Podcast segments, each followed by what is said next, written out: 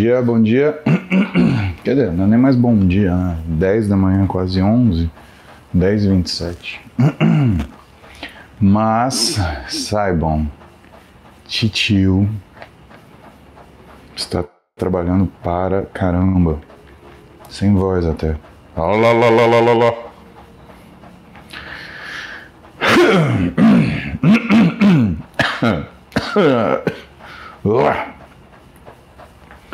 Bora. Bora Pernambuco, bora Maceió, bora Porto Alegre, bora Recife, bora, bora, bora, bora São Paulo, bora Brasil, bora Portugal e países que falam a língua portuguesa. Bora todos os brasileiros que estão fora do Brasil. Bora Edneia de Barbacena, bora Belo Horizonte, bora Minas toda. Ah, vamos que vamos. Vamos responder a pergunta de vocês. Que dia melhor para treinar que sábado, né?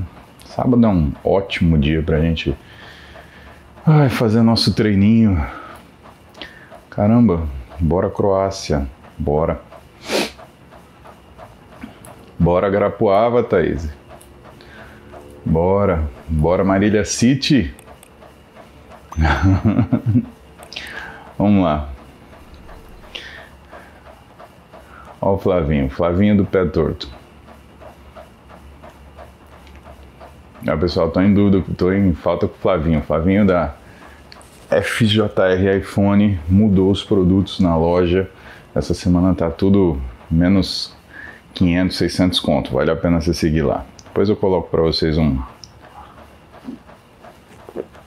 um stories com a, o endereço da loja do Flavinho para vocês aproveitarem a promoção dessa semana aí. Bora Curitiba. Cotia. Telemaco Borba. Rochester. Bom dia, bom dia. Ué, Charles, onde você me viu na TV ontem? Ontem eu não passei na TV. Passei? Não. Ontem eu gravei. Bom, ontem teve 89 Rádio Rock, foi muito legal. Luca foi uma host sensacional. Então, do, da umas duas, a gente ficou batendo papo lá. Aí depois eu fui pro, pro SBT gravar com a Robertinha e com a Adriana que a gente fez aquele Pode Ser Melhor e tive a honra, a honra de gravar com Paulo Cintura. Pois é. Bora Angola, bora Angola. Bora Campo Limpo, Zona Sul. Na Zona Sul, Zona Sul, Zona Sul. Bora Negrali.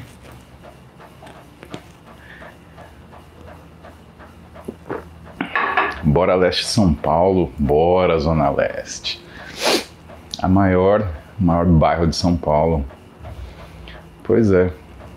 Então, eu não sei se vocês sabem dessa história, né? Meu apelido na faculdade é Paulo Cintura, né? E, e eu ganhei esse apelido na faculdade por conta. Ué, porque na época, a gente tá falando de, de década de 90, né? E tinha a escolinha do professor Raimundo e tinha o Paulo Cintura. Vocês, vocês tomara, né, que a maioria de vocês saibam quem é, né? Saúde é o que interessa, o resto não tem pressa. E aí é Paulo Cintura. E aí, eu entrei na faculdade, eu já era musculosinho, né? Exatamente, obrigado, Jay. Issa! e aí, eu entrei na faculdade e como eu era mais musculosinho, né? Os caras começaram, os veteranos começaram a tirar o sarro. Ih, olha lá, pau cintura, pau cintura, ha, ha, pau cintura, ha, ha. Aí chegou um, um veterano pra mim. Ele falou assim, Calouro, como é seu nome? Aí eu falei, é Paulo. Ele, não, fala sério. Esquece a zoeira dos caras. Qual que é teu nome? Eu falei, meu nome é Paulo. Aí ele quase vomitou de rir, né? Quá, quá, quá, quá. E aí pegou cintura. Né? Eu acho que em seis anos de faculdade, mais três de residência. Grande Fabrício Pacholoc, não, não vamos passear de balão. Com certeza não. Aliás, mandei um artigo para você do Charles Lopes. Pacholoc, você está assistindo isso daí? Mandei um artigo para você do Charles Lopes que é sobre o que você faz com o Zancanelli em relação ao treino de dorsal, que você reparte ele em dois no mesmo dia. É o primeiro artigo científico que é escrito sobre essa manipulação de volume quando você divide os dois no mesmo dia. Tá bom para um caramba. Dá uma olhada.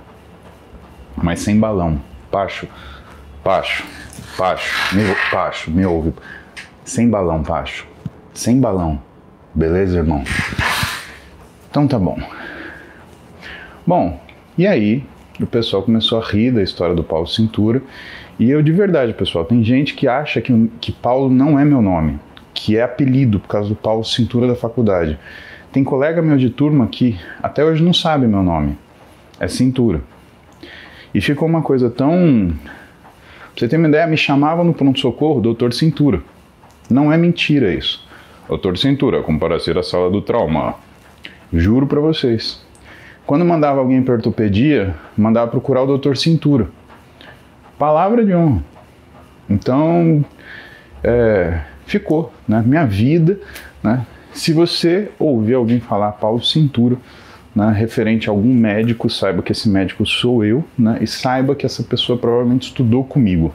Né, foi meu contemporâneo de escola paulista de medicina. E aí, o, o, ontem, não pode ser melhor, né?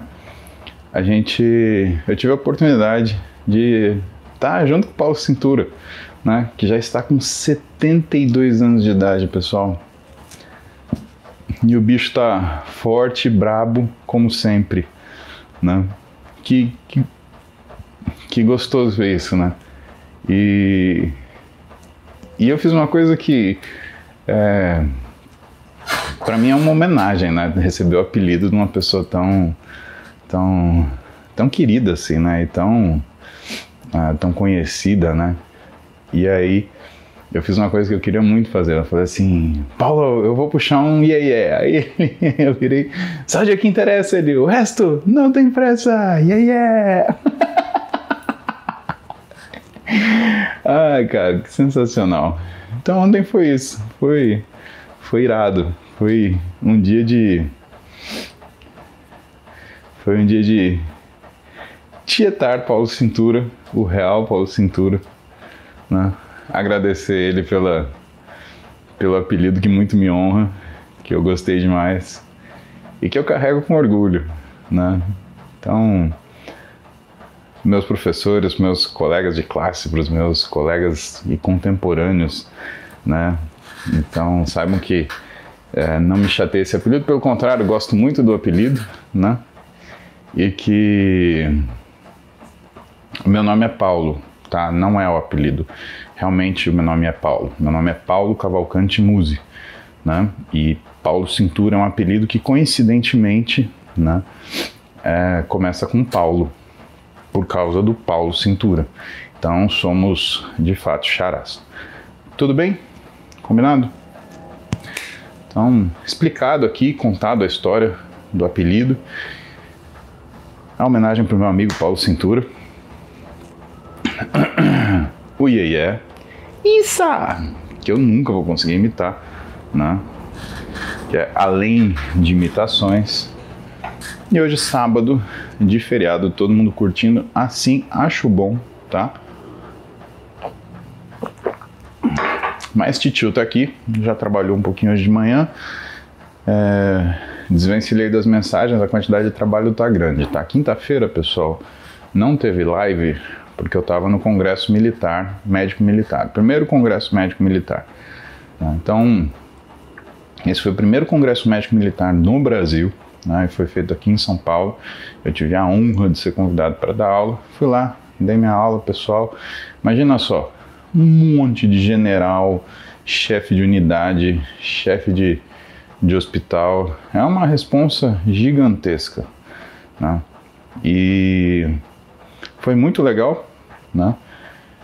Deu tão certo que a, a, a expectativa do Exército Brasileiro é refazer esse Congresso Médico Militar bianualmente, então vai ser duas vezes por ano, em unidades né, espalhadas no Brasil. Então, São Paulo foi o primeiro, né? mas ah, aparentemente aí o resultado foi tão bom que em todas as OMs, né, organizações militares do Brasil, né, relacionadas à saúde, a gente vai ter aí um congresso médico militar. Então, muito bom. Então eu não pude né, fazer a live nem treinar na quinta-feira. Sexta-feira, cirurgia com o professor doutor José Carlos Garcia. Paciente vítima de acidente automobilístico, ele esmagou o ombro e o cotovelo. E aí a gente foi lá colocar as coisas no lugar. Então, resolver essa lesão complexa do ombro, tinha lesão acromoclavicular, tinha lesão de manguito, né? tinha uma capsulite adesiva, né? o paciente ele tinha perdido boa parte da movimentação do ombro. Ah, tinha uma lesão de, de flexores do, do punho, né? então foi uma cirurgia né? Que foi as duas coisas, né? tanto ombro e cotovelo no mesmo tempo, mas todas no braço direito, né, pessoal? Porque também se operar o braço direito e esquerdo não dá certo, né? Aí é, é malvadeza fazer uma coisa dessa. Né? Não se faz uma coisa dessa. Ué, por que, que pararam os comentários aqui? Pronto. Voltaram. Pronto.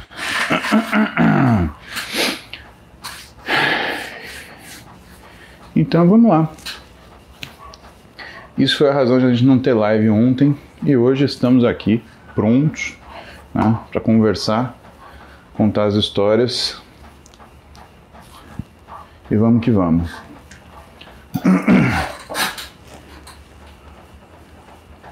É... Zack Subghost, BF acima de 35%. É possível ganhar músculo no processo de emagrecimento ou apenas após ficar magro? Na verdade, não. O processo de emagrecimento, Zac, como ele baixa a resistência à insulina, ele tem uma. Ele ah, acaba fazendo com que você ganhe massa muscular com um efeito colateral. É muito interessante isso, porque no processo de ganho de massa muscular com qualidade física, você perde gordura como efeito colateral. Então, o emagrecimento bem feito, assim como o ganho de massa muscular bem feito, ele tem como efeito colateral uma melhora da distribuição de composição corporal, tá? Por isso que a gente opta pela precisão. Agora, o que, que você tem que fazer? Você tem que condicionar a sua mente que, nesse período, a diminuição do peso é lenta. Você perde peso devagar, justamente por causa disso. Então, isso você tem que saber. Grande Bruno Skornik. Peguei a época de treinar com Paulo Cintura na academia da praia, aqui na Barra da Tijuca. Ô Bruno, ele falou ontem que todo dia ele corre 5 km na areia fofa. E ele contou que na época da pandemia, que o pessoal não podia ir na praia, ele corria da polícia. Então ele ia correr, a polícia via ele, porra, Paulo Cintura! E ele saía correndo e os policiais não pegavam ele. Conto com você para me falar essa afirmação, né? se você já encontrou com ele em algum lugar assim. Rafael Cunha, sobre Cambridge na semana que vem. Rafael, o evento de Cambridge ele foi postergado, tá? O que, que aconteceu? Uma série de coisas aconteceram, mas a priori, quando a gente começou a anunciar, teve uma demanda muito grande por matrícula e o evento ele praticamente esgotou na primeira semana.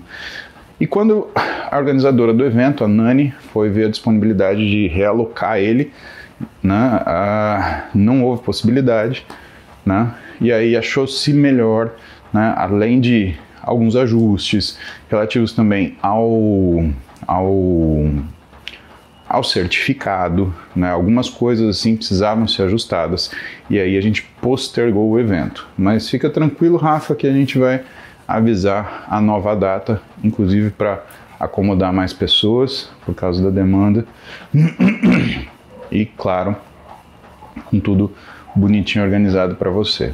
tá? Eu simplifiquei, a história é longa e comprida, mas a gente já divulgou, tem mais ou menos um mês que Cambridge a gente iria postergar, tá? Mas fica aqui de novo, lembrando, né? E aí essa semana, se eu te falar, tô com tanta demanda aqui, essa semana, por exemplo, a gente, eu não vou atender. Eu tive que uh, desmarcar o consultório porque a gente lançou Interligas agora, essa semana, né, na quinta-feira. São oito professores agora, oito preceptores. Vocês vão ter aula uma vez por semana, nas quintas-feiras, a priori, à noite. Então a gente já está rodando o calendário, já vai liberar. E eu tenho demandas do Musiep, do aplicativo, tá? Que é o, na verdade, vai mudar de nome, vai ser Music University, porque vai ter todos os vídeos de aulas minhas disponíveis para você, né? É, a gente está bolando uma outra forma de experiência para vocês que, na realidade, é, é, o, é o conteúdo geral, inclusive com aulas de professores para vocês. Uh, aulas de professores assim, uh, professor, profissionais de educação física, aulas de exercício junto, que aí vai virar o Health You, então, a gente está pensando em abdicar do, do, do App Music, você não vai perder sua assinatura, mas ele vai virar um Health You e aí a gente vai adicionar coisas, né? Então, vai ser um... o Health You Health Universe, né? Então a gente vai colocar, além do que tem no aplicativo, no Muse App, a gente vai colocar aulas de uma série de professores, professores hum, treinadores, tá? E a ideia é oferecer para vocês realmente um universo com uma curadoria né, sobre o que, que vocês estão estudando em relação a tudo que compõe boa saúde, a grandes capacidades físicas, capacidade de ter um físico muito elaborado e muito ajustado. Tainá Carvalho, fiz o concurso, mas infelizmente não consegui o resultado esperado. Já estou estudando para mais dois menores. Desistir nunca. Perfeito, Tainá. Seguiremos esta programação, coração. Né? E vamos lá, sem mais delongas. Já respondemos alguns. Já respondemos algumas superchats. Vamos ver algumas perguntas do Instagram. Mas antes, deixa eu ver. Os comentários do Instagram são os melhores, né? O Suel Melo. Posso tomar pré-treino com vodka? Né? Qual é o teu objetivo? Né? Puxar um, um supino louco? Né? Literalmente? Né? Imagina você numa rave. Né? Eu acho que é mais ou menos esse efeito. Né? Você sai correndo e fazer 30 agachamentos, é isso que você vai fazer? Né? Não faz sentido. Você vai treinar ou você vai para festa, né? É... Jesus amado, né? você vê o supino na sua frente, aliás, você vê o agachamento na sua frente, o que, que você faz? Pega aquele, dá dois tapas na cara e faz lá um agachamento e aí você cansa, não é porque você cansou de treinar, é porque você ficou tonto, né? Muito bom, né? Vamos ver o que acontece, né? Grava pra gente, faz essa gentileza, Suel. Filma, tá? Filma e manda para nós. Crotilde, para de dar mau conselho. Você é uma pessoa terrível, Crotilde. Eu gosto de você, mas você dá uns conselhos que, meu Deus do céu, Satanás não consegue ser tão. Né, É, Crotilde, eu acho que você é uma pessoa malvada, Crotilde. Eu acho que você faz isso de causa pensado, de verdade. De verdade. Que pessoinha terrível. Vamos ver aqui. Ri, né, demônio? Ai. ah. Dica de treino para quem está iniciando processo de emagrecimento endomorfo. Kawara. Olha só, cara, se você está começando, provavelmente o que, que o professor que vai te atender na academia ele vai fazer é trabalhar o que são movimentos básicos. Tá? A gente dividiu o treino em exercícios básicos e analíticos. Analíticos são exercícios mais avançados, em aparelhos, quando você já sabe treinar. Então, o que eu acredito que ele vai fazer com você é provavelmente fazer um treino muito simples, onde você vai ganhar capacidade física e que vai ser supino, remada e agachamento tá? São os três movimentos básicos que o ser humano faz, né? Ele puxa, ele empurra e ele levanta, tá? Se o teu objetivo não é ser um, uma fisiculturista, alguma coisa nesse sentido, se o seu objetivo é só realmente emagrecer, né, você precisa dessas capacidades para que você, primeiro, do ponto de vista metabólico, a musculatura te ajude a desinflamar a sua gordura. Pois é, isso é uma coisa que a gente fala pouco, né? A gente acha que o treinamento ele só tem uma capacidade de mexer com a nossa parte energética. Isso não é muito verdade, né? Ah, aliás, é uma verdade parcial, né? O, músculo ele produz miocinas, né, que hoje a gente chama no exercício de exercinas, tá? Procura esse termo, exerkins, né? Essas exercinas são hormônios produzidos durante a atividade física e em consequência dela, que modificam o metabolismo do nosso sistema ah, orgânico e que, do ponto de vista do organismo, por exemplo, é muito importante porque modifica a função da sua gordura. Tá?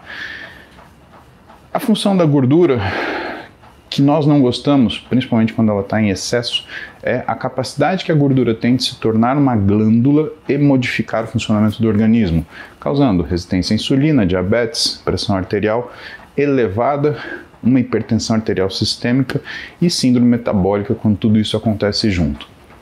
E parte do que são as substâncias que causam essa modificação são ah, substâncias produzidas pela gordura que têm ação no nosso sistema inflamatório. Então, MCP, TNF-alfa, um, interleucina 6. E o músculo sendo trabalhado, ele vai produzir essas, uh, essas exercinas que eu falei para você, só que de uma forma a, a melhorar o que é a tua a tua função orgânica, melhorar e mudar o que é a tua função da gordura nesse sentido. Isso é muito importante. Né? Então a gente gosta de simplificar as coisas. O exercício ele pode ser simplificado, mas quando você faz isso, você perde uma série de entendimentos que fazem com que você reconheça que o exercício é uma coisa extremamente importante na sua vida. E se o seu processo é um processo de emagrecimento, a eficiência desse emagrecimento ele depende muito de exercício.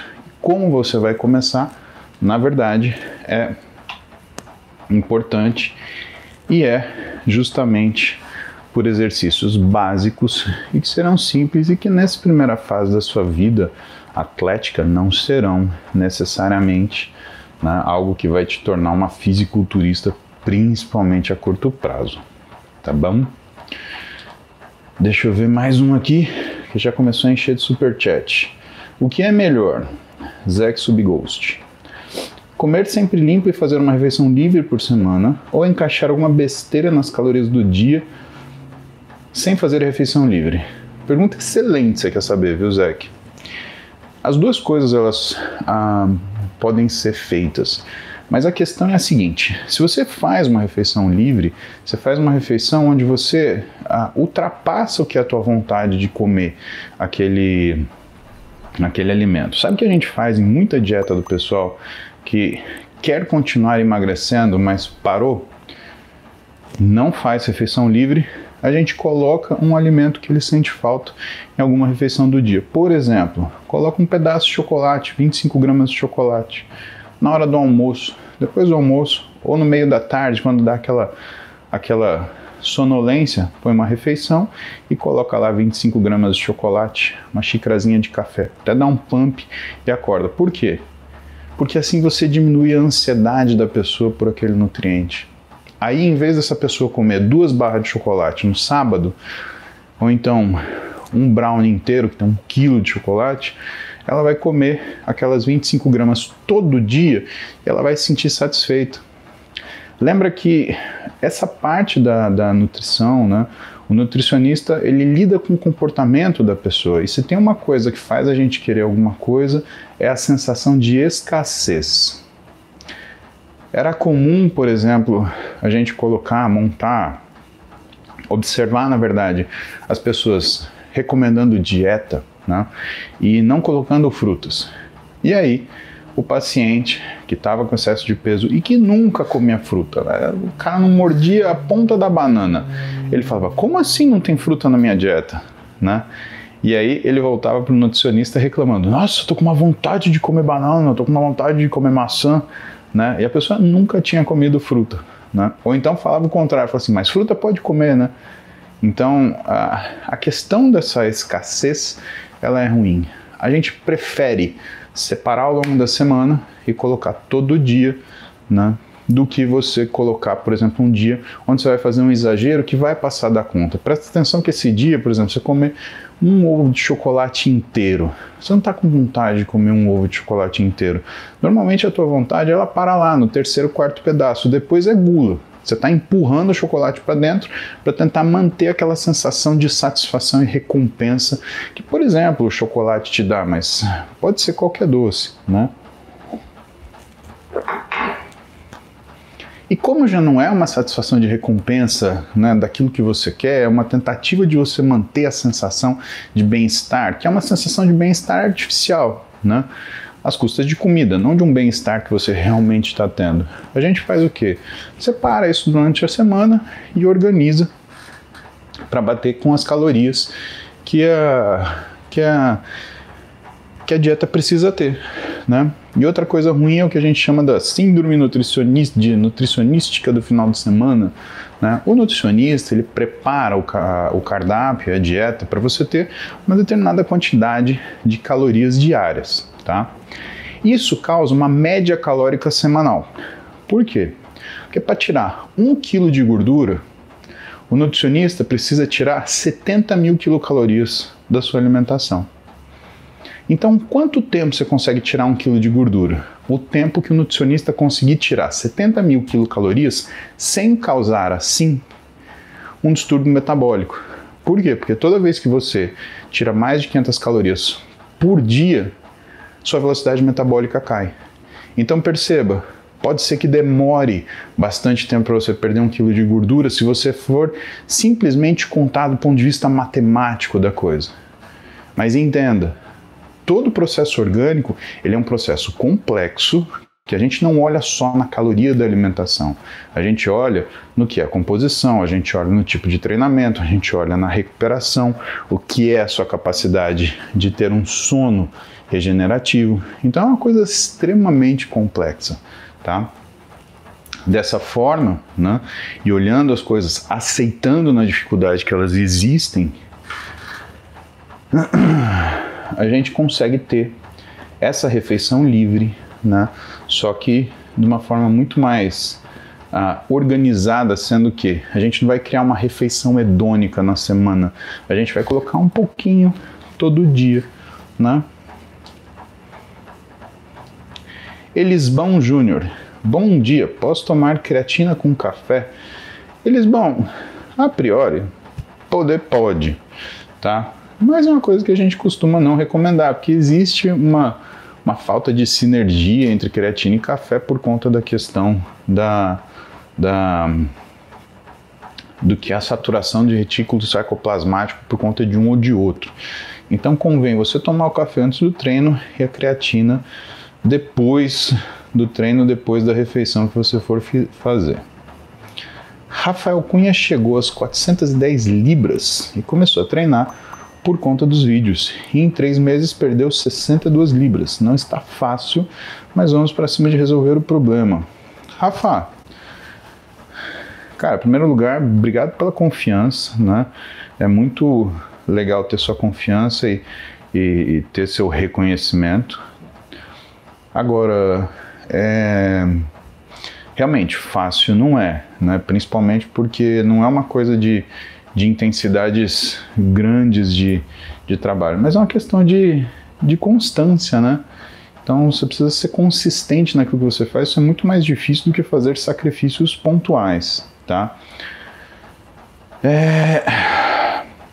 Cara, você perdeu bastante, né? Você perdeu praticamente 15% do seu peso, né?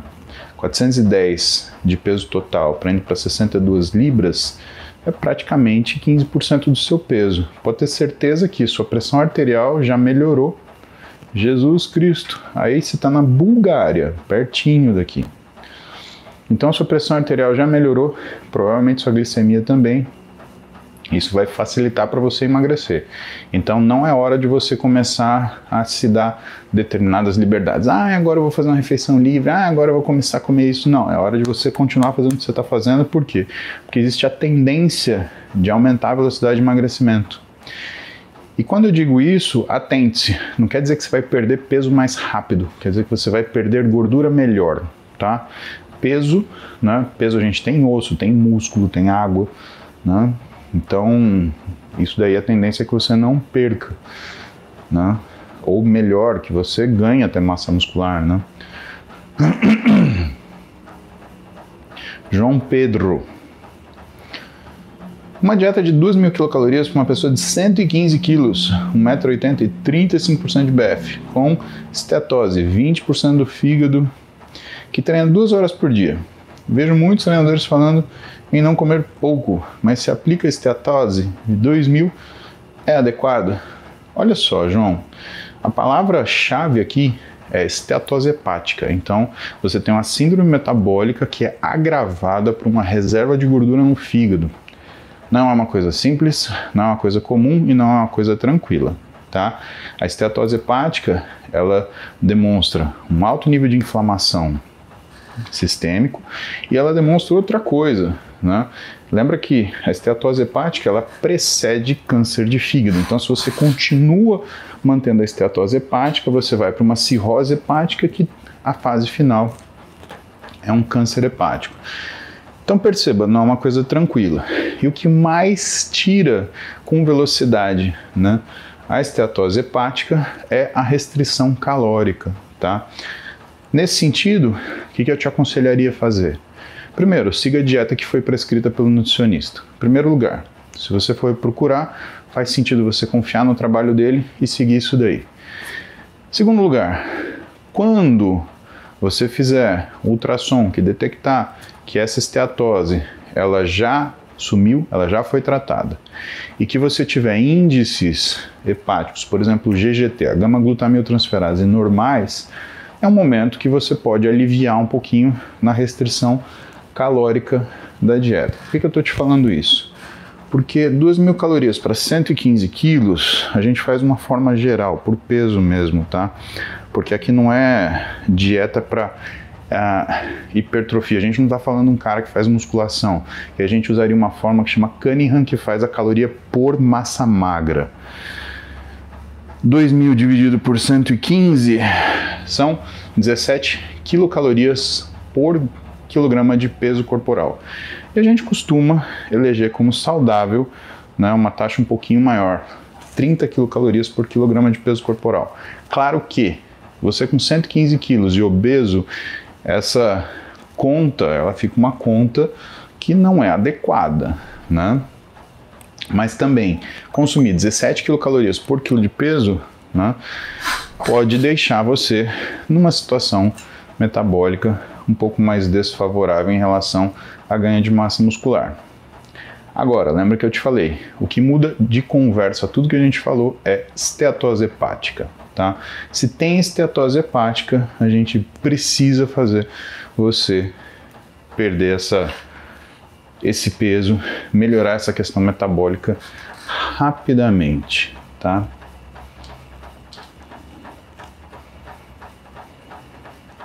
Luísa Queiroz, tenho hipermobilidade, devo tomar cuidado em alguma coisa nos treinos? Estou começando agora. Tem, Luísa, alongamento pós-treino, tá? o teu músculo ele vai estar tá aquecido depois do treino e normalmente a gente costuma fazer uma manutenção do comprimento ganho, porque o exercício ele deixa o músculo mais maleável. E nesse momento você trabalhar flexibilidade pode ser negativo para a tua musculatura, a gente recomenda que você não o faça. Outra coisa, fique atento com a amplitude do movimento ao longo do seu treinamento. Né? A tendência é que, para o final do treinamento, seu músculo esteja mais cansado e mais maleável. Portanto, a atenção às amplitudes que você utiliza, ela é fundamental para que você não se machuque, tá? Então isso é importante. Matheus Miguel, e aí, meu filho tá de volta, que bom te ver. Aliás, todos vocês, né?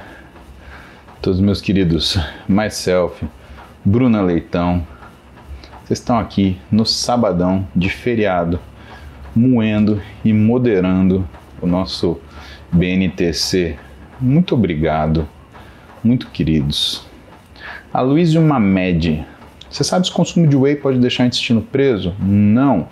Acontece que minha mãe ela consome muito pouco. Sempre que para de consumir fica normal.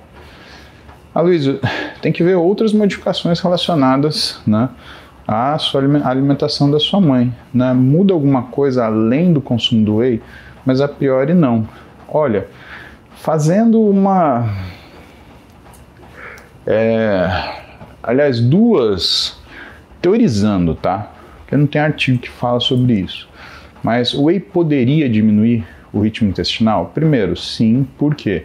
Porque o whey, ele, assim como o alto consumo de proteico, ele tem a tendência de ser diurético. Né? Você consome grandes quantidades de proteína, a proteína aumenta o ritmo de filtração glomerular e isso faz com que você urine mais. Se você produz mais urina, seu bolo fecal está menos hidratado, isso quer dizer que a sua frequência de evacuações pode diminuir. Esse é o primeiro long shot, tá? Segunda coisa, o whey tem uma ação semelhante a análogos de LP1, tá? Uh, semaglutida, liraglutida, etc. Ele é muito parecido nesse sentido. Não é igual, pelo amor de Deus, tá? Então o Titio não está falando que é igual, falando só que ele tem algumas coisas uh, que se assemelha aos análogos de LP1. E nessa situação, né, uh, o análogo de GLP-1 ele atrasa o que é uh, o esvaziamento gástrico. E isso pode interferir na frequência de evacuação. Então isso também poderia acontecer. Mas o que eu estou te falando, Aliso, mais uma vez, é fisiologia. Tá? Razões pelas quais isso pode acontecer e não dizendo para você que isso realmente acontece dessa forma. Rayane Damasceno, Pode explicar a diferença entre efeito de suplementos que dão energia e bebida energética? Exemplo, termogênico, coenzima Q10. Ah, Rayane, a priori, suplementos que dão energia são suplementos que são relacionados a calorias, né? Então, a hipercalóricos, carboidratos, alguns tipos de gordura de baixa densidade, que nem o TCM, né? Então isso dá energia. Agora, o que você está querendo uh, falar são suplementos que melhoram o metabolismo energético, como por exemplo coenzima Q10. Tá? A coenzima Q10 ela tem um papel fundamental no que é o nosso metabolismo tiroidiano. Ela é uma das dos compostos que melhoram a produção de enzimas conversoras de T4 em T3, as deiodinases, né? Então, principalmente deiodinases tipo 1 e 2. agora, é, suplementos que fazem você se sentir mais disposto, né, eles basicamente são estimulantes, porque essa sensação de disposição é do sistema nervoso central. Ela não é uma coisa relacionada a você ter mais disposição de energia, tá? De novo, fazendo um long shot, né? Você toma cafeína, por exemplo, você tem mais liberação energética? Tem. Por quê? Cafeína e outros agonistas, outros estimulantes, eles fazem com que você diminua a concentração de energia. Como que ele faz isso? Ele ativa o que é a nossa liberação de glicogênio hepático e ele ativa a liberação de gordura da célula gordurosa, tá? Então, isso faz você ter mais energia disponível. Uh, agora, isso não necessariamente faz você se sentir disposta, ou faz se sentir energizada, ou faz você se sentir apta a fazer atividades físicas, ou qualquer outra atividade, tá? Então a gente precisa polir um pouquinho o que, que é o seu conceito de ah, sensação de energia, sensação de disposição, sensação de bem-estar, né? É, agitação psicomotora, hipomania, né? São coisas relacionadas a essa sensação de disposição e que a gente tem que separar, tem que filtrar, tá bom? Ah, que mais? Tainá. Mãe diz para me afastar de um amigo que ele está prestando primeira vez para medicina e agora do nada vai fazer os mesmos concursos que eu. Depois que eu mostrei os concursos que estou prestando, fiquei confuso com isso. Tainá, eu não acho que faz sentido, né? Porque você vai ter uma série de outras pessoas que vão a competir com você para os concursos, né? É muito melhor você ter alguém que vai ah, estar com você estudando. Então, se esse teu amigo for sentar para estudar com você, é legal, porque você vai emprestar a motivação dele. Né? Sempre que você tem alguém estudando, você vai sentar na mesa, por exemplo, sozinha para estudar, dali 10 minutos você vai querer levantar, arrumar sua gaveta de meia, preparar um estrogonofe. É aquela confusão que todo mundo começa a fazer quando começa a estudar. Né? Agora, se tiver alguém na sua frente com a bunda colada na cadeira, né? Você vai olhar e falar assim, pô, fulano está estudando, vou estudar também. Assim quando, quando ele te vir com a bunda colada na cadeira, ele vai levantar e ele vai falar assim, pô, tá estudando, vou estudar também. É, falar que uma pessoa vai fazer uma diferença negativa no que é a tua colocação num concurso, que ela pode tomar sua vaga, eu acho um excesso, né? Eu acho que o que você deveria é o contrário. Convida ele para estudar com você, né? Aproveita, é a motivação de ambos, né? Isso funciona que nem uma locomotiva, quando um estiver disposto, o outro não está e vai empurrar o que não está, e aí quando esse outro não estiver disposto, ele vai né, se aproveitar do um e vai continuar a entrar naquilo, né? Então, eu acho que isso é é mais importante do que você achar que ele virou seu inimigo, né? Porque senão, cadê as outras pessoas né, que vão prestar esse concurso? Né? Provavelmente são as outras pessoas que vão concorrer pela sua vaga e não necessariamente seu amigo, né? Benianques. Uh, o X menino teve uma mensagem excluída por myself. A X menino teve outra mensagem excluída pelo myself. Ou seja, myself descendo o machado. Thank you. Bem antes.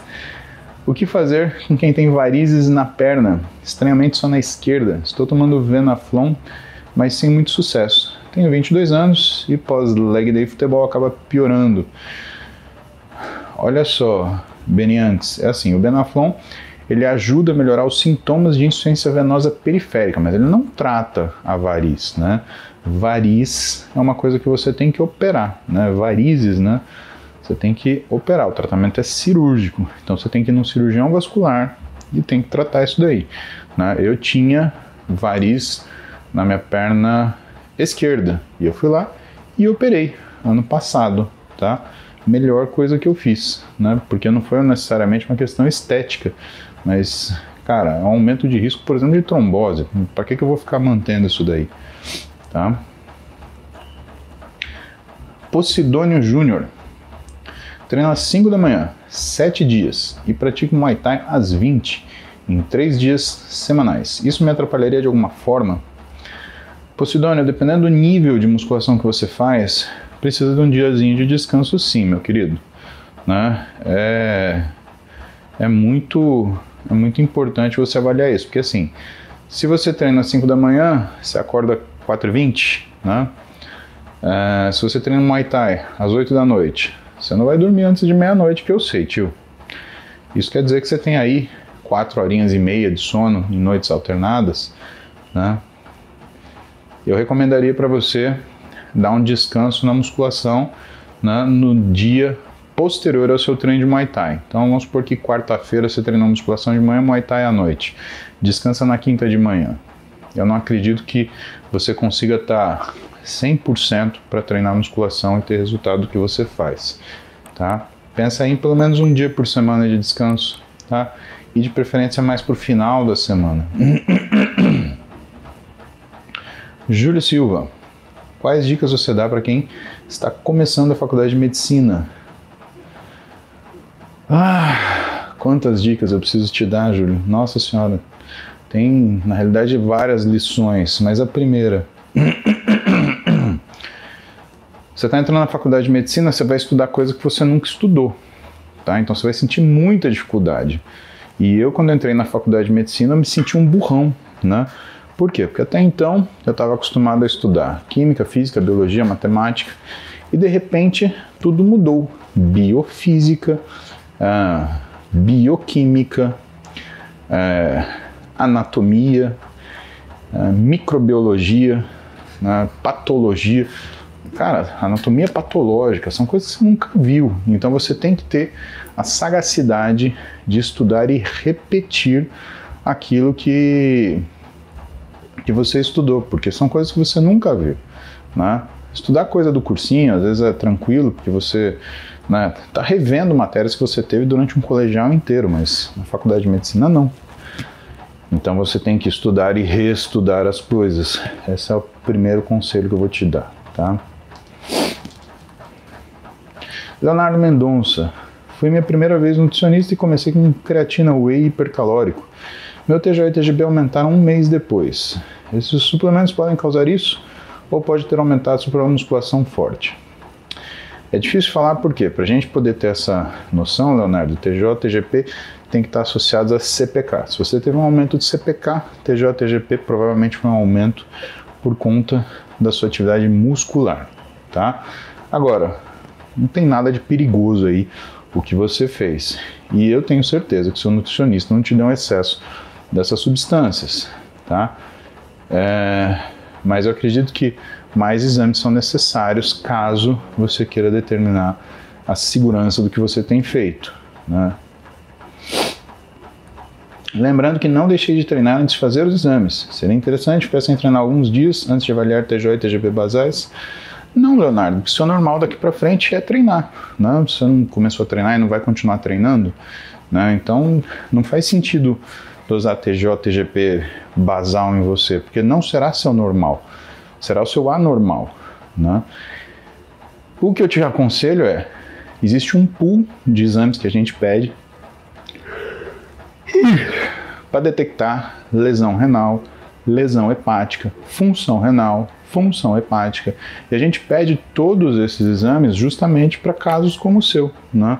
Por quê? Porque às vezes você pede um ou dois exames, o que, que você tem? Você tem uma visão parcial do que está acontecendo. Né? E essa visão parcial, ela é, ela é. Não é que ela é inadequada, ela é insuficiente. Então você não consegue enxergar realmente o que está acontecendo ali. Né? É, é esse que é o problema. Aí fica como se fosse uma avaliação de bola de cristal, né? Hum, eu imagino que é isso daqui, né? Quando a gente fala de medicina, a gente fala de precisão. Você precisa ter precisão no diagnóstico, precisa saber, né? Se o seu TJ-TGP aumentou um, dois pontos, cara, fica sossegado. Se aumentou mais que isso, mas está dentro do, da normalidade, provavelmente é muscular, é do seu treino, não mexe com isso, tá?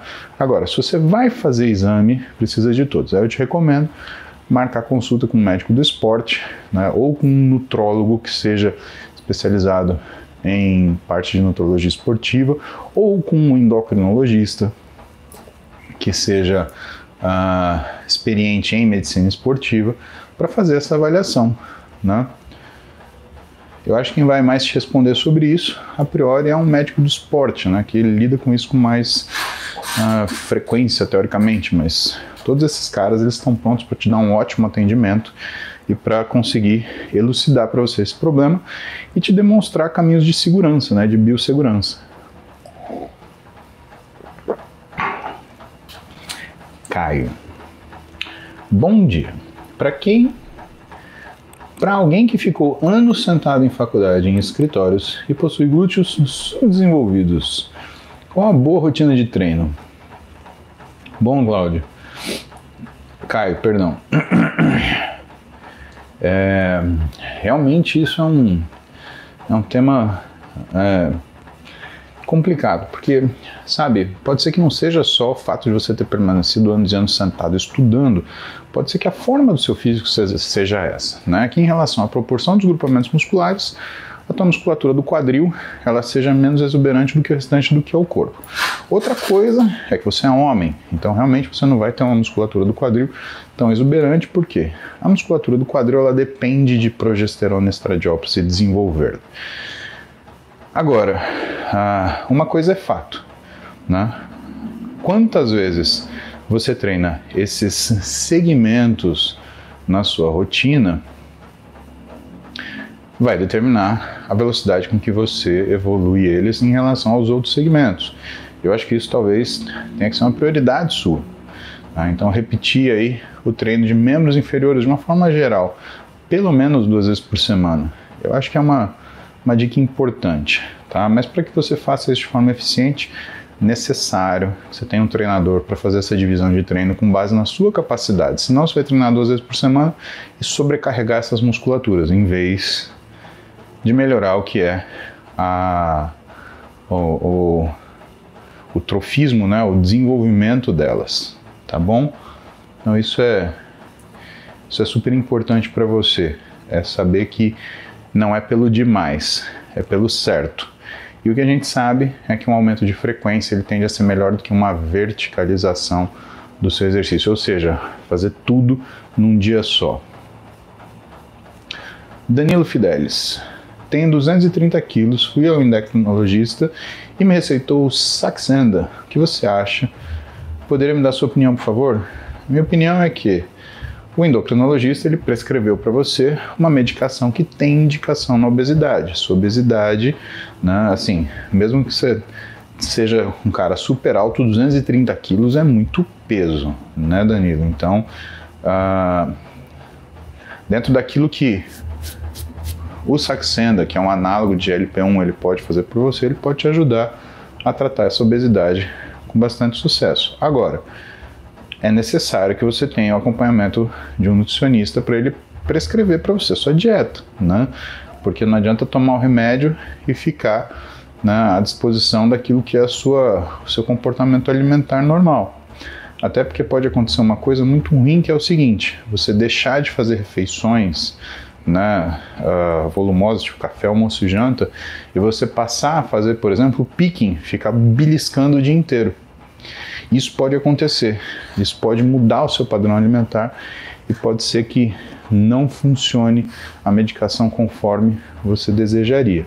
Tá? E isso é uma coisa muito importante, porque normalmente, se você confia 100% na medicação ou somente nela, as questões nutricionais que são que fazem você realmente perder gordura ou né, não perdê-la, é que vão fazer diferença, né? Você toma um remédio para mudar seu comportamento alimentar. Se o seu comportamento alimentar ele muda, mas não muda de uma forma positiva, aí você teve prejuízo e não sucesso. Lorena Campos. Faço faculdade de nutrição à distância. Estou no segundo ano. Percebi que não ensinam tudo o que é preciso, o que me fala de cursos complementares. Ah, Lorena, você sabe que a quantidade de informação do mundo mudou drasticamente nos últimos 50 anos. Ah, já era difícil ensinar tudo 20 anos atrás, quando eu fiz faculdade de medicina. Imagina hoje que o conhecimento ele dobra a cada 20 dias. Tá? A cada 10 ou 20 dias, a quantidade de informação sobre um mesmo assunto ela dobra. Tá? Então é impossível você, em quatro anos, ensinar tudo o que você precisa para uma pessoa. Estudar, no entanto, né, não ocupa espaço físico. E se você tem disposição para fazer outros cursos, eu recomendo que você os faça. Aqui na minha rede eu normalmente recomendo né, alguns profissionais que são sensacionais e que podem te dar uma direção uh, excelente no caso uh, das suas informações complementares. Né? Tipo, fala um exemplo agora. Né? Pega, por exemplo, professora Aline, que é preceptora do Interligas. Ela tem uma série de cursos, ela é uma professora fantástica. Ela dá uma aula de bioquímica da nutrição, que é um negócio primoroso e que para você vai ser sensacional, né? Com certeza. Né? Então vale a pena você conhecer né, esses, essas pessoas que eu costumo falar aqui. Começa pela professora Aline, entra lá no Interligas, dá uma olhada no, no, no Instagram dela. Quer ver? Deixa eu ver qual que é que eu não lembro do decor.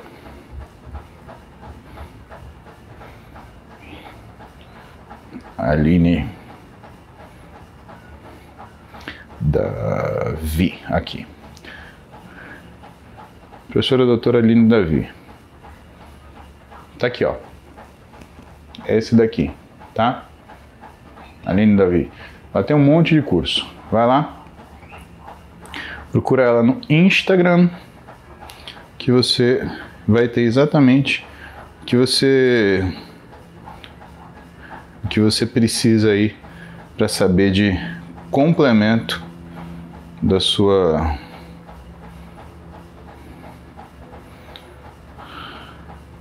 Ué, que coisa.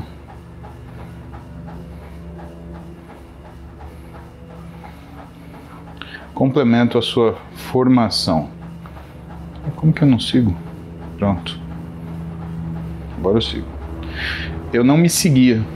Interessante isso. Pronto. É que eu, eu tô assistindo a live aqui enquanto eu falo pra vocês também. não, não fiz nada errado.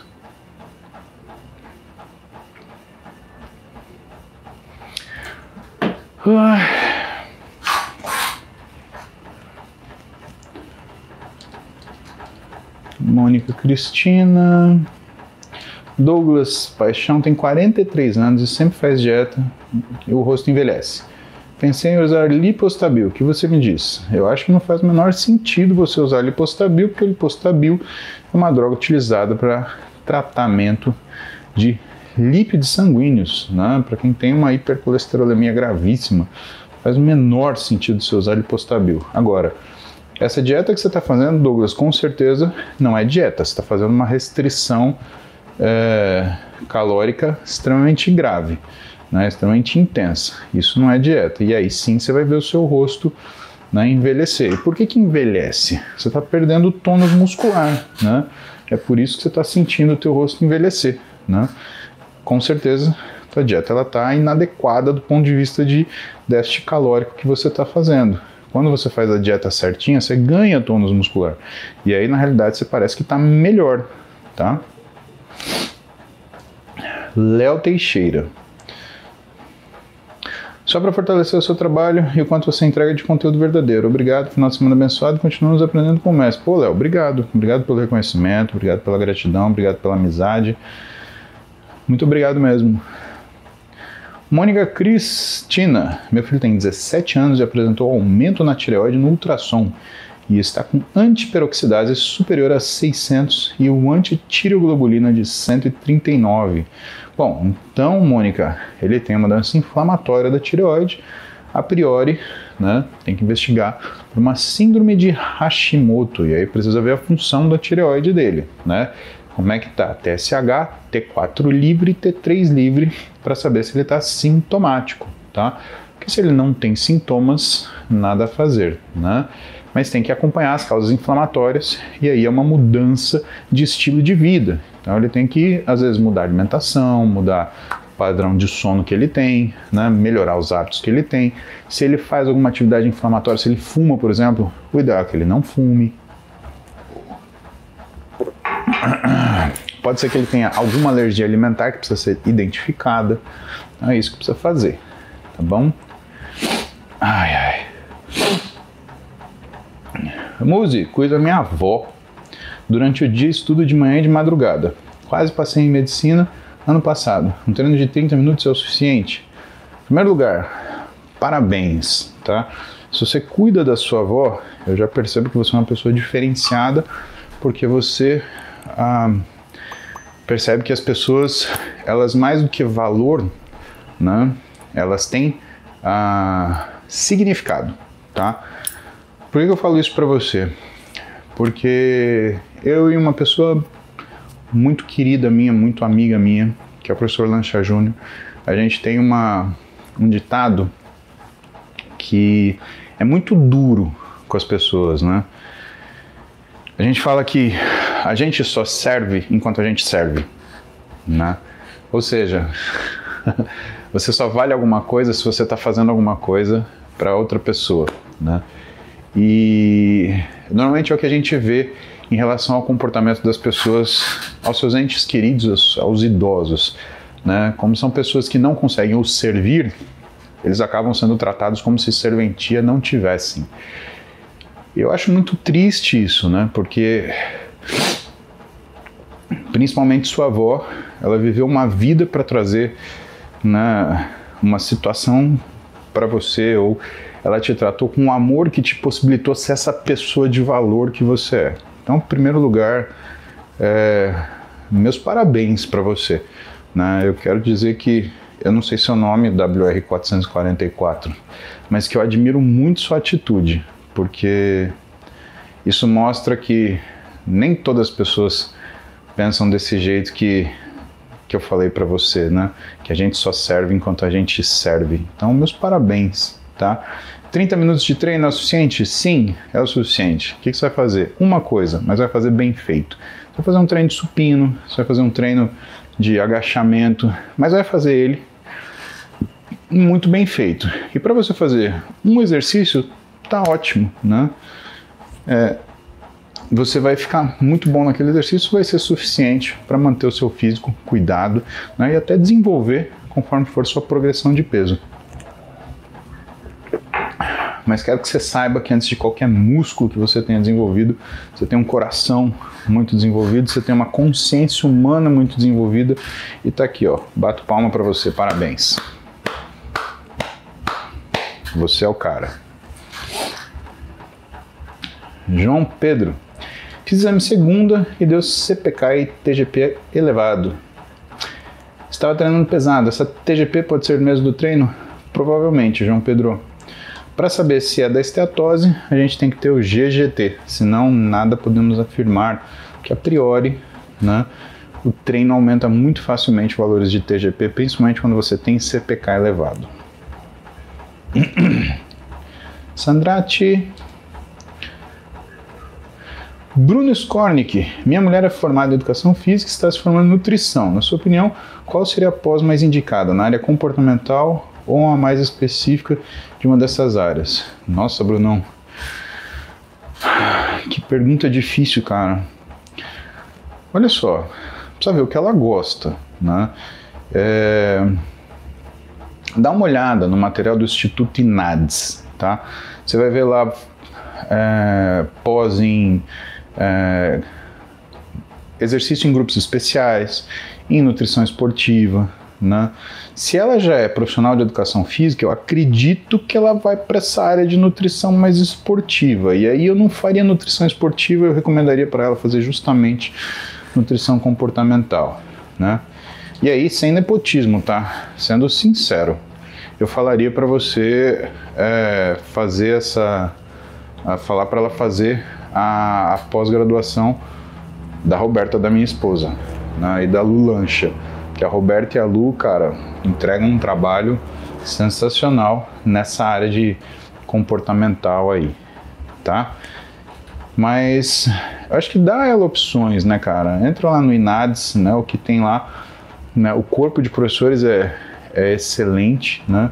Você vai, com certeza, você vai trazer para ela melhor possível daquilo que a gente tem à disposição hoje no Brasil, tá? Sem falsa modéstia, Brunão. Você tem meu telefone, você me pergunta aí só o que você quiser, pô. Afonso Amorim. Treina há anos, estava com dor no lécrano após realizar exercício com carga alta. Sou radiologista e resolvi ver. Estou com um entesófito. Alguma dica? Estou priorizando mais repetições, B7, drop 7. Alguma dica? Deus abençoe sua família. Afonso, Deus abençoe a sua família também, a você e sua família, tá? Bom, vamos lá. Dor no olécrano. Pessoal, o olécrano é isso daqui, tá? É o biquinho do cotovelo. Dor no olécrano, Afonso, é assim, sabe o que é difícil no cotovelo? Às vezes você vê, bom, como você é radiologista, né? Você vai ver uma formação de líquido no olécrano e vai parecer uma entesite, mas nem sempre isso daí é o que te dá dor. Eu não sei se você chegou a procurar a derrame articular ou se você procurou uma plica sinovial, tá? Mas o que, que mata o que é o diagnóstico na sua questão? Você está priorizando mais repetição, biset e drop set. Quer dizer que a carga tendinosa ela está muito grande. Qual o grande problema? O grande problema é que o tendão demora o dobro de tempo para descansar em relação ao músculo. E aí o que, que acontece com você? Você pode estar num processo que não é uma tendinite, que não é uma tendinose, que na verdade é um processo de má recuperação do seu tendão que não chegou a ser uma tendinite ainda, né? Ela é um evento precoce em relação a isso, tá? Então, o que eu acho que é mais importante para o momento é você reavaliar o seu estilo de treino. Duas coisas eu acho que você deve fazer. Dá uma olhada, métodos SST de treinamento. Você vai ver que ele mistura força concêntrica, aliás, sobrecarga concêntrica, sobrecarga excêntrica e sobrecarga isométrica. E isso, em vez de você fazer biset, né, um aumento de volume em relação à, é, repetição e drop set, ele é mais importante, principalmente que são os exercícios com força concêntrica em sobrecarga, que isso ajuda a reorganizar o tendão. Claro, e nesse momento, não te aconselho a fazer treino de tríceps mais de uma vez por semana. E também não te aconselho a treinar peito com tríceps, senão você aumenta a sobrecarga vertical sobre a articulação, tá? Então, separa peito de tríceps. Aliás, te aconselho a ficar umas duas semanas sem treinar tríceps, mas treina o seu peitoral e troca o esquema que você está fazendo, porque essa dor que você está sentindo é característica de um aumento de volume que impede a parte tendinosa de recuperar, tá? Valdo Hoffs, 48 anos, estava firme na musculação há mais de 3 meses. Zerei esteatose hepática. Muito bem, Valdo. Mas parei de treinar há 20 dias e a motivação sumiu. Valdo, mas isso é, isso é, isso é líquido e certo, meu amigo.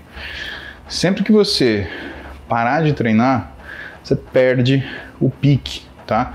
É que nem pedal de bicicleta. Se você parar de um lado, o outro fica tão difícil que você não consegue pedalar, tá? Então o que, que você faz? Você vai na academia. Né? Isso é o que você vai fazer. Você vai colocar na tua agenda um horário para você ir na academia e você vai até a academia. Quando você chegar na academia, você vai ver que vai ficar difícil fazer o primeiro exercício faça o primeiro exercício da sua série. Quando você fizer o primeiro exercício, você vai ver que ir para o segundo já não está tão difícil assim. Mas aí a dica que eu te dou é: não faça o seu treino completo. Se você tiver lá cinco exercícios para você fazer, pare no terceiro. Porque aí você vai ficar com aquela sensação, ai, devia fazer mais um. Guarda essa sensação para ir treinar no dia seguinte. Segue o horário de treino. Se você não tiver com vontade na hora, segue o que está escrito na sua agenda. Chegou, lá na academia, faz o primeiro exercício. Quando fizer o primeiro exercício, você vai que fazer o segundo é praticamente natural. Para no terceiro exercício de novo. Sai da academia com vontade de treinar. Deixa para matar essa vontade no outro dia. E sempre deixa essa vontadinha para você recuperar isso na primeira semana. Na segunda semana de treino, já faz o treino completo e, por favor, não pare de treinar mais. Senão você vai ter a tendência de largar o seu treino. Campo Amor Vieira. Fui submetido a adenomectomia hipofisária devido a microadenoma e já tenho critérios de cura há mais de 4 anos. Posso utilizar suplementos para ajudar no ganho de massa muscular? Olha, Campo Verde Amor Vieira, se você está falando de esteroides, eu não recomendo, tá? Agora, se você está falando whey, creatina, isso daí você podia usar pós-operatório, que não ia ter problema nenhum, querido. Ia dar certo, tá bom? Bruno, você não precisava ser tão generoso com o titio, né? você me manda uma mensagem que eu te respondo. Vou te mandar as, as te prometo, mais tarde eu te mando as dicas de, de pós-graduação do INADES que eu acho legal, tá? Muito bom, muito bom. Vamos voltar para os nossos Instagram um pouquinho. Dá atenção nos nossos Instagramers. Davi Fit, tenho 13 anos e há 8 meses, treino há 8 meses. Posso tomar anabolizante? Que pergunta, né, Davi? Óbvio que não, né? Você treina há 8 meses, você nem começou a treinar ainda, na verdade, né? eu queria entender quem que te deu esse conselho maravilhoso de 13 anos você querer usar esteroide. Né? Não faz o menor sentido, tá bom? Tem um monte de coisa para você aprender antes, né? De você querer pensar em tomar esteroide, Davi. Se você tomar agora, além de você bloquear o seu crescimento, que é isso que vai acontecer, você não vai conseguir ganhar massa muscular nenhuma porque você treina fazendo muito pouco exercício, né? Ah, o esteroide, teoricamente, ele vai funcionar de acordo com a quantidade de exercício que você faz. Se você treinar oito meses, você faz quase nada. Seu ganho será quase nada também, tá? Em relação a você parar de crescer, né? Você é menino, né? Davi Fit. Então é suposto que você cresça pelo menos aí até uns 22 anos de idade. Só que se você usar uma testosterona, por exemplo, o que, que vai acontecer? Você vai aromatizar e o estradiol excessivo gerado por essa aromatização, ele vai bloquear a sua cartilagem de crescimento de forma precoce.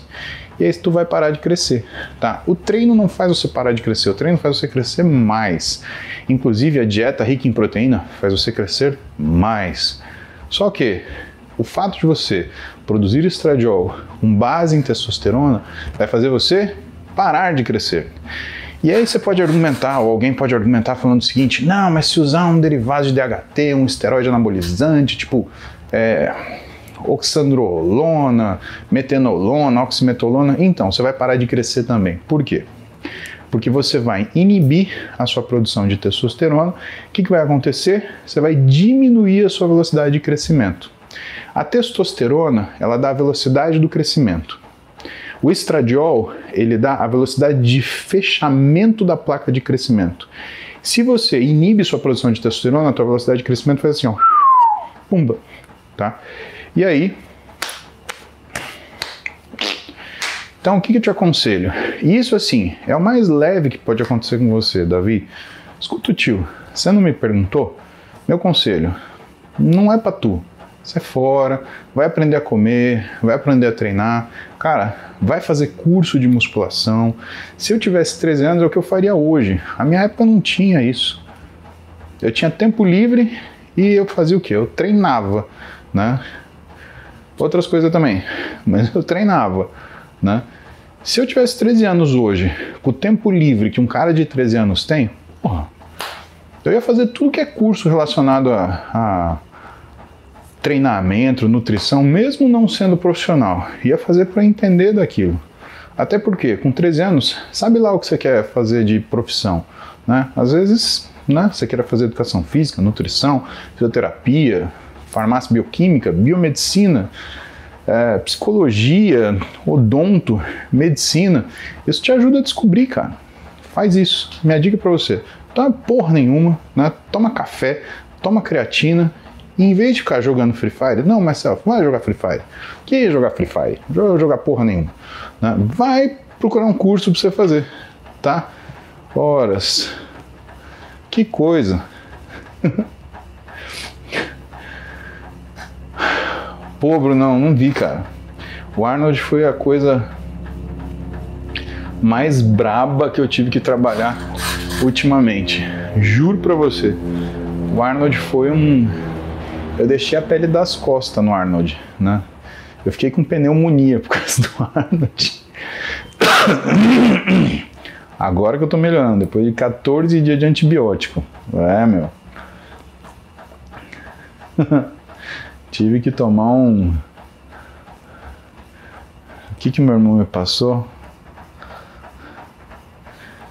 Ele me deu um fluoxacina da vida aí. Mas ó, foi brabo, viu? 14 dias de antibiótico, pneumonia com derrame pleural, daquelas que você respira assim, parece que estão dando uma facada na costela, assim, ó. Treinei zero, trabalhei todo dia, foi foi brabo. Todo dia trabalhei, dei aula, gravei, dei palestra. É, a palestra de Samuel tava com pneumonia ainda, tava, tava brabo. Brabo. Ó minha voz ainda, ó. Ainda tô com voz de pneumonia. Parece a do Júlio. Não, não era levofloxacina não, era outra. Outro fluoxacina da vida. Ah, ah. O que você recomenda no café de manhã de um ectomorfo? Cara, entenda uma coisa, todos vocês, tá? Café da manhã é, não vai mudar a tua vida da mesma forma que você mudar a tua alimentação inteira. Então nunca raciocine tua alimentação só pensando no café da manhã. Olha só, é... na quinta-feira nós atendemos um paciente que não tomava café da manhã, tá? E ele tinha ouvido falar que tomar whey no café da manhã não era tão bom quanto fazer uma refeição sólida e comer ovo. E aí a Vanessa, que é minha assistente, minha nutricionista que fica comigo na minha sala, ela virou para ele e ponderou, falou: "Olha, é melhor você tomar alguma coisa do que você zerar o café da manhã, né? Por quê? Porque tirar o café da manhã, além de aumentar o risco de doença coronária em 27%, né, faz com que você desequilibre sua fome na hora do almoço. E ela colocou para ele, por exemplo, por uma questão de praticidade, um whey batido com batata doce, uma vitamina de whey batida com batata doce. Falando, ai, credo, é ruim. Cara, experimenta para você ver, tá? Então o café da manhã, né, ou desjejum, ele não dá para ser visto simplesmente o que, que, é melhor comer. Tem que ver o que, que, você consegue comer. Porque a dieta perfeita não é aquela que é escrita, é aquela que você segue. Né? Tá cheio de dieta perfeita por aí que ninguém faz. Ela não é. Então a gente precisa achar uma coisa que você faça. Aí depois disso, tudo fica mais tranquilo. Ai, ai. Ivan Rodrigues, eu pedalo. Como fico com o braço estendido muito tempo, o cotovelo começou a doer. No supino, dei aquela esticada a mais que dobrou para dentro. Jesus amado, Ivan. Então você fez uma Senhor misericórdia. Você conseguiu fazer praticamente uma luxação do cotovelo. Meu Deus do céu. Olha, primeiro lugar, supino não se usa trava óssea, tá? Então aquela coisa de você fazer aqui, ah, não faça isso. Não faça isso porque primeiro, você gera essa caca que você inventou aqui. Segunda coisa, porque toda vez que você apoia na trava óssea, que você para no osso, você tira a força do peitoral, o peitoral fica flácido. Duas coisas acontecem. Você diminui o que é a demanda do seu peitoral, então você perde parte do que é a funcionalidade do exercício. Segundo lugar, você aumenta sua chance de lesão, que você vai partir de toda a força apoiada no cotovelo para toda a força apoiada no peitoral, tá? Então, isso que é o brabo. Ô myself, você quer que eu acabe a live? Fica tranquilo, meu.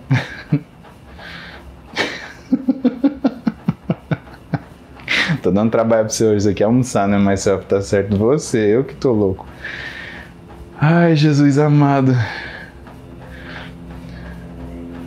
Mas é você que manda, velho. Você é o moderador. Quer que encerre a live aí, galera? A Bruna já tá tirando um pelo. Ai, Bruninha. A Bruninha vê um pelo. Ah, Bruna Leitão, um pelo tá aqui. Tim! Vamos judiar de alguém. Ai. Ricardo Fausto, qual o seu adoçante favorito?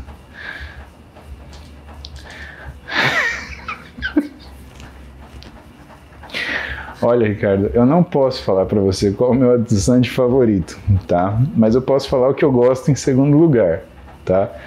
O que eu, que eu gosto em segundo lugar.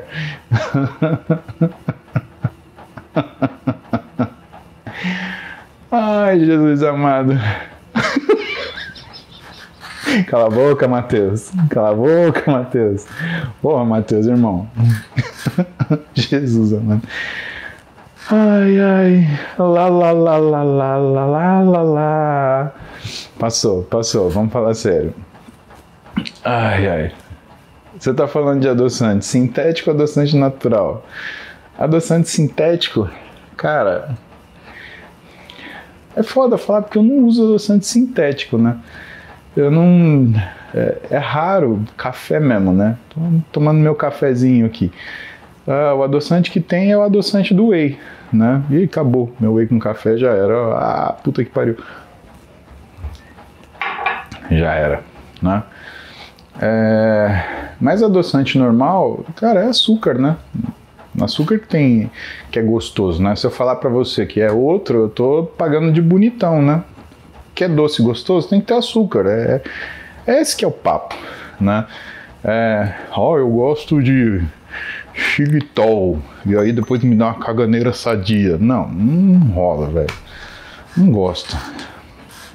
Açúcar é gostoso, né? Fala pra mim. Tanta gente que não aguenta largar doce por quê? Porque açúcar é gostoso. Enquanto a gente não admite isso, fala assim, eu gosto de açúcar, você vai continuar se enganando. Você vai continuar não conseguindo fazer sua dieta. Você vai continuar a Thaís falando que abacaxi é bom. Thaís entendeu qual é adoçante, né, Thaís? Danadinha, né, Thaís? Thaís, Thaís. Ah, agora tá falando de salada de fruta, Thaís. Sei. Tá querendo disfarçar, né, Thaís? KKKK o seu nariz, Thaís. Ah lá ela.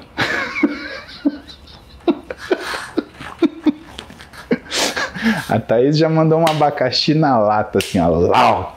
Ah, Thaís. Thaís.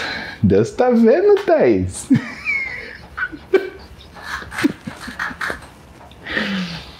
Ai, Senhor. Jesus amado. Olha, é, é muita coisa para minha cabeça. Ai, eu gosto desse adoçante aí, Thaís. Esse adoçante para mim é especial. É... Não precisa nem de abacaxi, coração. Mas ó, rapaziada, chupa abacaxi. É isso que o Myself tá falando.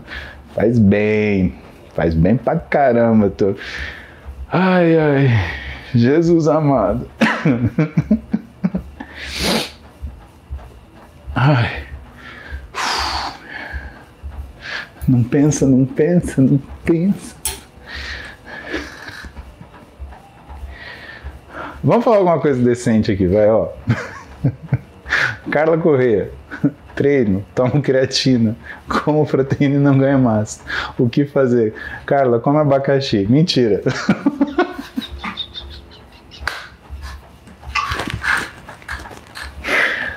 Ai, Jesus amado. Não, Carla, vamos, vamos devagar. Vamos, vamos responder a Carla, vai, vamos falar sério. Pelo amor de Deus. Ai.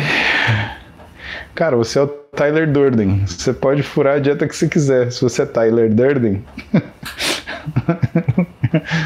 Ai, não presto. Esse é myself. É, presto zero. Zero, zero, zero. Vamos responder para Carla Correia, pelo amor de Deus. Cinco minutos de seriedade, tá?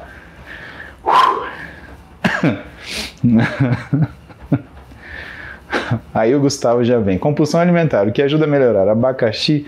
Se eu te falar, Gustavo, que ajuda? A hora que você vê um abacaxi na sua frente, meu irmão, você fala. Ah.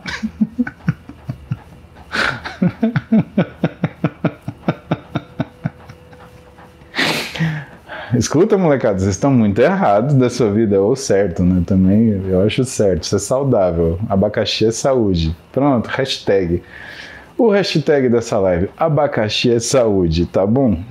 E vamos, vamos ajudar a Carla. Carla, ó, treino, tomo creatina, como proteína, não ganho massa. Ai, Carla, não tô rindo de você. Perdão, coração. Ai, ó, seguinte.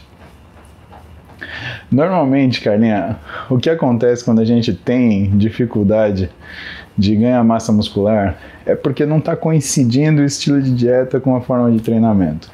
Outra coisa que é frequente é que você não tem treinado naquilo que é o limiar de modificação do seu físico. Então, a gente tem que acertar essas coisas, tá?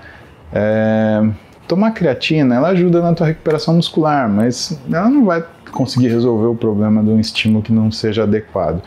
E por último, precisa ver que exercícios que você está fazendo, porque se você faz exercícios que não seguem uma prioridade daquilo que é a necessidade da sua silhueta, você está virando uma carlona, tá? Então você só está aumentando de tamanho. E aí você vai medir, você vai ver que tem aumento de circunferência de coxa, por exemplo, quadril, mas você não vê a progressão do seu físico, você não vê a especialização dela, que normalmente acontece quando você treina os segmentos menos desenvolvidos, tá? Então, nesse caso, por exemplo, um posterior de coxa, um glúteo médio, ou de repente, uma musculatura de core que vai fazer você dar uma amarrada na cintura e isso vai fazer você destacar o que é a sua destacar o que é o seu quadril. Então, é, um, é uma pergunta muito ampla que você me fez. Estou te dando algumas ideias aqui para você avaliar. Dá uma olhada nisso daí que eu te falei, que o resto resolve. Juro para você, com ou sem abacaxi, Carlinha. Mas se tiver abacaxi é mais gostoso, tá bom?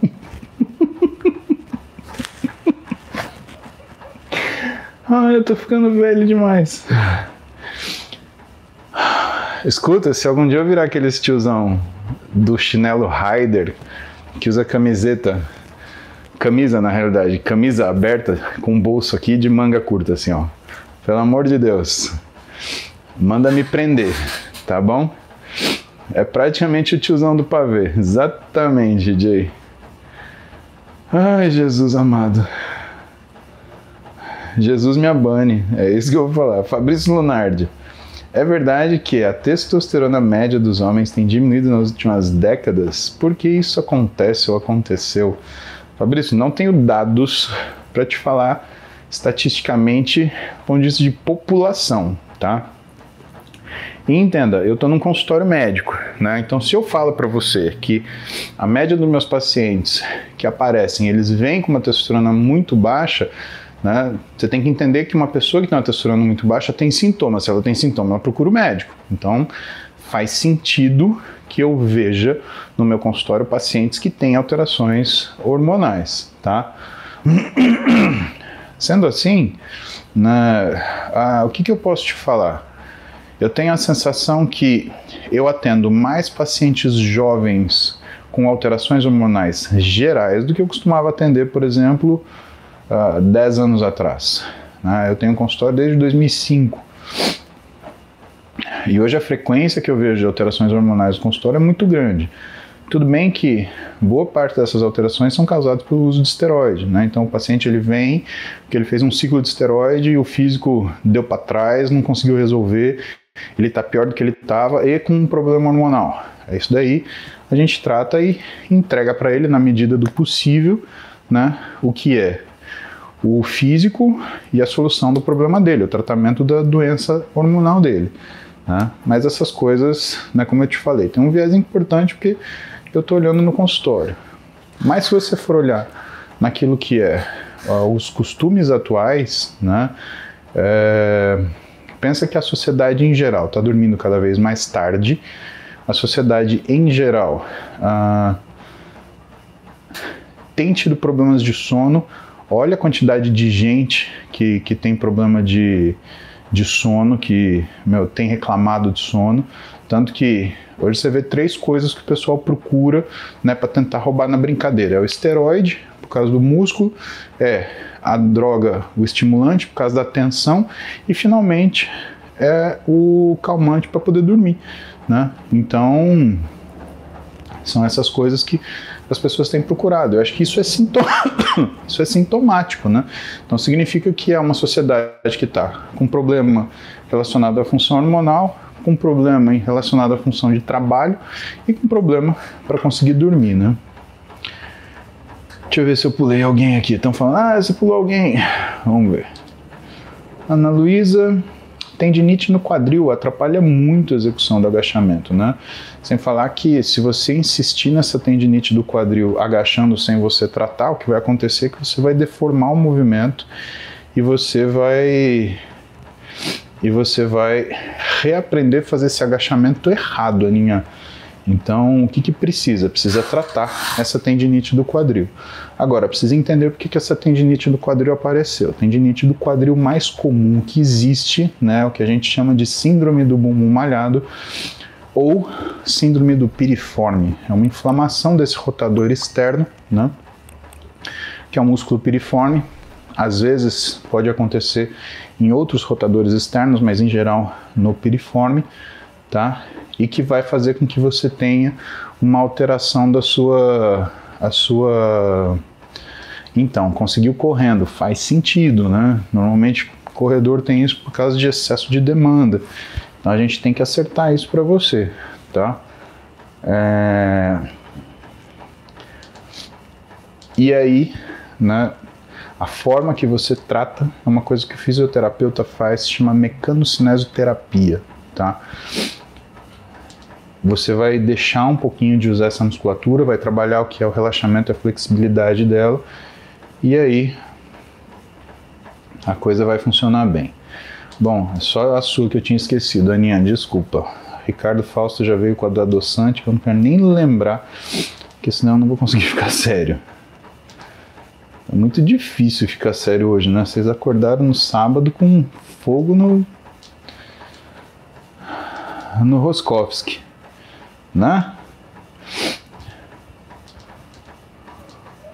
Vous avez du feu au couler. Nós vamos falar em francês, fica mais bonito, né? Famoso feu, du feu au couler.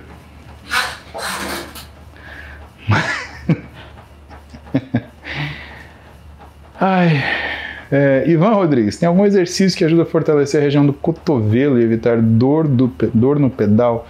Geralmente eu ando 30 a 60 km, 3 a 4 horas. É uma boa pergunta, Ivan, eu não conheço, cara.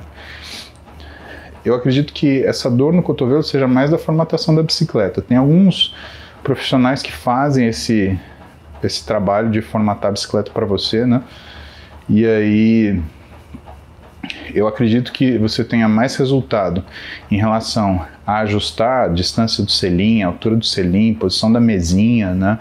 do que na verdade algum exercício que fortaleça o cotovelo. Porque em verdade o que, que acontece? Na bicicleta você está com o cotovelo estendido, né?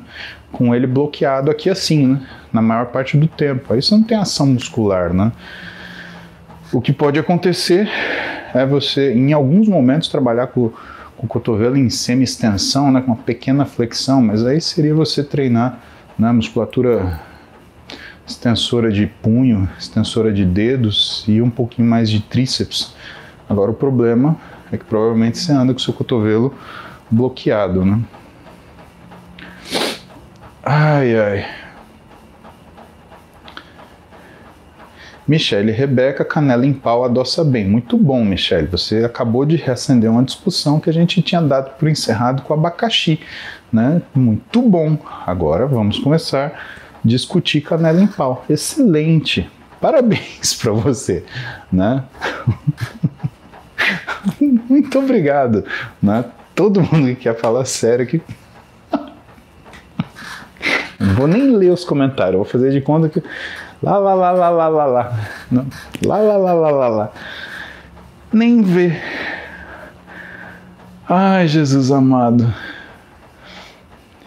Ian Lupinetti. Tenho 18 anos, 112 quilos, 1,87m de altura e treino há um ano. Já posso começar a tomar creatina? Oi, Ian, você demorou para tomar creatina, hein, irmão? Podia ter tido começado antes, a partir de quatro mesezinhos assim, vai bem. Gente do céu. Eu tô tentando não ler os comentários do YouTube. É real isso. Real. Já tem um caboclo aqui que quer meter o pau no abacaxi. Ô, irmão. Aí o Gustavo vem, canela em pau com abacaxi dá diabetes, então. Não, não dá diabetes, irmão.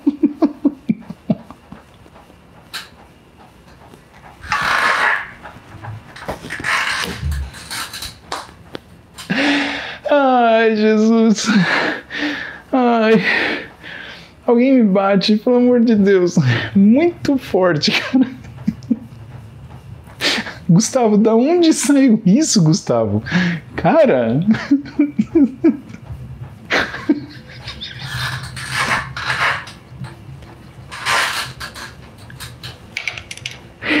Ai, Charmuta. O Gustavo ganhou o troféu Charmuta do dia. Ai, Gustavo, seu Charmutinha.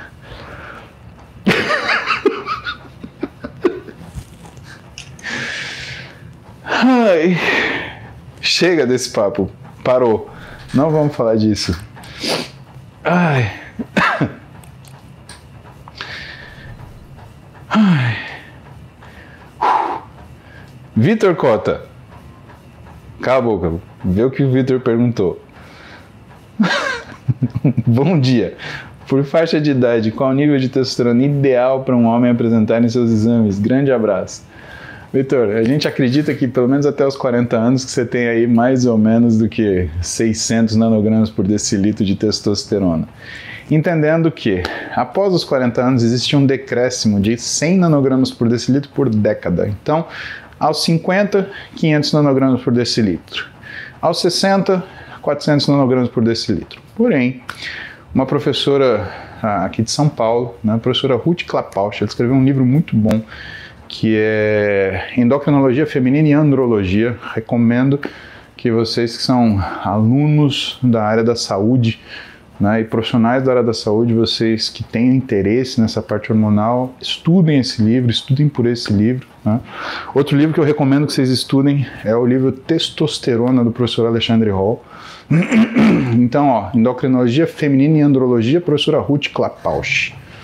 Testosterona, professor doutor Alexandre Hall. Dois livros para vocês lerem bastante, tá?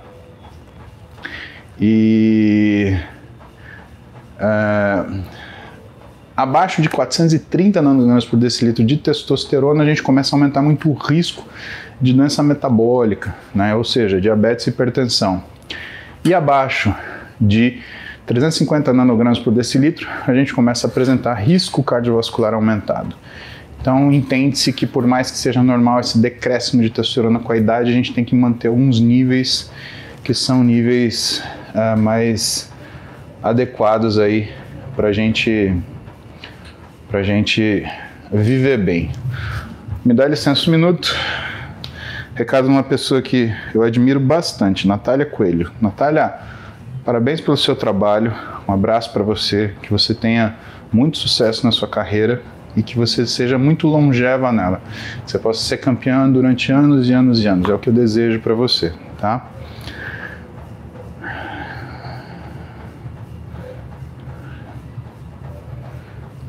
Me chama, né? Fala com o Maurício Santos, passa meu contato, a gente conversa, tá bom?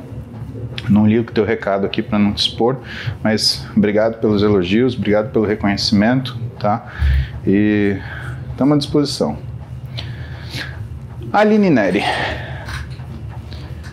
Perdi 15 quilos, mas estacionei no 110 há 4 meses e não perco mais um grama. Já fiz de tudo, fazendo reeducação e musculação me ajuda, ajuda, né?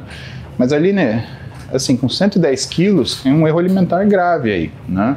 E aí o ideal é que você consiga identificar esse erro. Então eu acho que mais do que você fazer reeducação alimentar, né, é necessário um trabalho que seja daquilo que é a sua programação, né, daquilo que é a, a, a tua forma alimentar, né?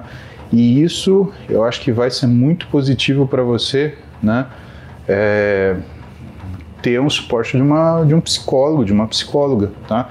Então eu recomendo que você procure uma psicóloga para você trabalhar consigo, tá bom?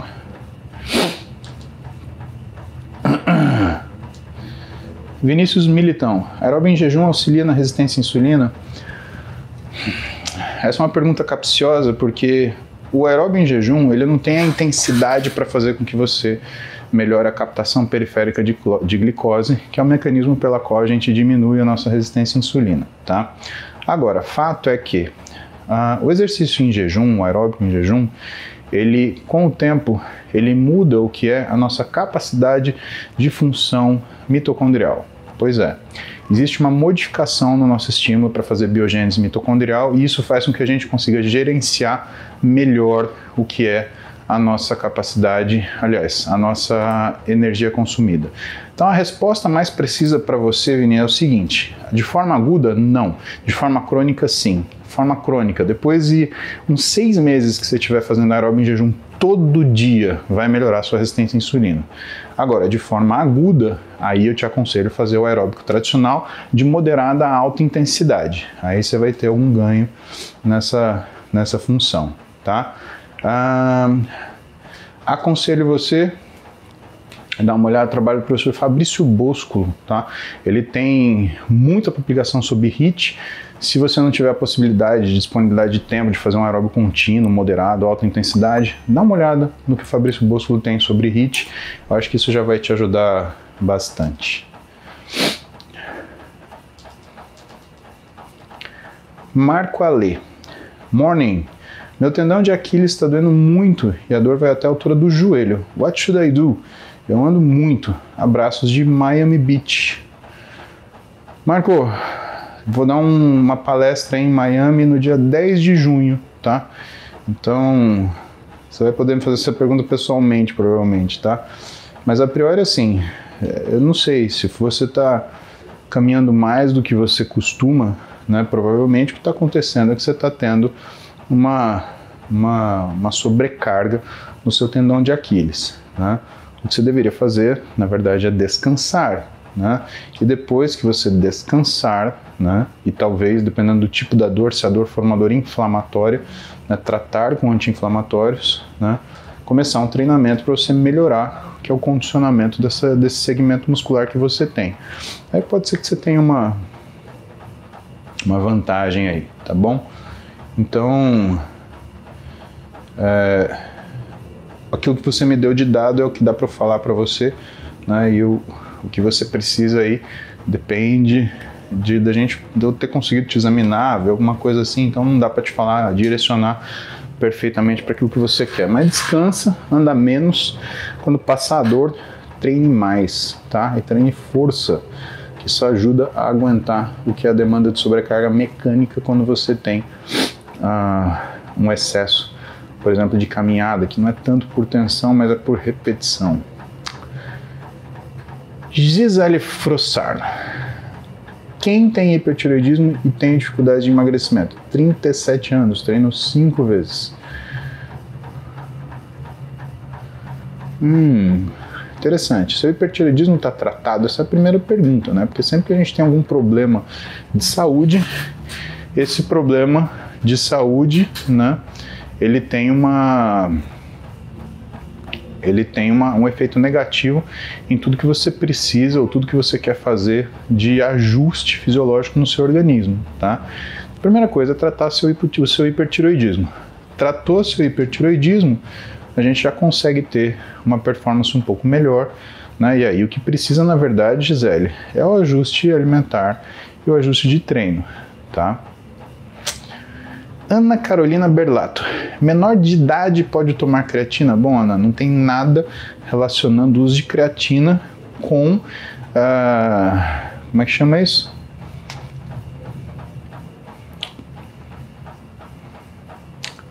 Uh, menoridade civil, né? Não, dessas coisas não tem relação. O uso da creatina ele tem relação com o uso da atividade física. Se você tem uma criança, vai lá, um adolescente de 13, 14 anos que treina bastante, né, você pode ter certeza que ele joga fora pelo menos 2 gramas de creatina por dia. E usar 3 gramas aí provavelmente vai ser benéfico para ele, mas maléfico não será. Tá? Então não tem nada a ver com idade, tem a ver com demanda. Né? Aliás, né, essa questão né, de adolescentes que treinam principalmente, muitas vezes eles têm problemas graves aí relacionados a função deles, porque justamente não é dado a eles a demanda necessária de nutrientes, ou às vezes até de suplemento necessário para ele fazer o treino que ele faz. É um adolescente que faz o treino praticamente de um adulto, ou muitas vezes até mais forte do que um adulto, ou às vezes até mais frequente do que o adulto, né? E que, no entanto, que ele é adolescente, não se usa suplementos. E alguns suplementos são necessários, sim tá? Inclusive são necessários, né? Não é que você é, pode dar, você deveria dar, tá? Gente, eu tô, cara, uma hora e 45 aqui pedalando com vocês. Perdi a noção. A Roberta tá dando aula hoje, a Duda tá com o namorado, a Clara tá na. foi viajar com a amiga, né? E eu tô aqui, um velho solitário, né? Então, preciso tomar vergonha, né, myself? Eu vou treinar. Daqui a pouquinho eu vou levar a Duda e o namorado dela para tirar com o Solano. A gente vai num, num clube de tiro aqui no Bulldog. E aí, preciso treinar, né? Senão eu não vou conseguir fazer treino, né? Não, vocês, lógico que vocês me fazem companhia, né, bro? Eu tô aqui, companhia de vocês, tô super feliz, né? Melhor companhia. Agora eu preciso. Quantas calorias? Puta, não sei, deixa eu ver. Ué, não marcou. Lazarento. Lazarento. Ai, Lazarento. Não marcou, enfim. Ele marcou o tempo, 1 hora e 45, mas o ritmo cardíaco tá baixinho, então nada. Gente, isso por hoje então, né? Overdose de Paulo Musi. Chega. Vou treinar, a gente se vê depois. Então, beijo pra vocês. Aproveitem o sábado, aproveitem o feriado. Fiquem bem. A gente se vê amanhã, domingo. Domingo nós estamos aí. Tá bom? Hasta luego. E abacaxi para vocês. Muito abacaxi.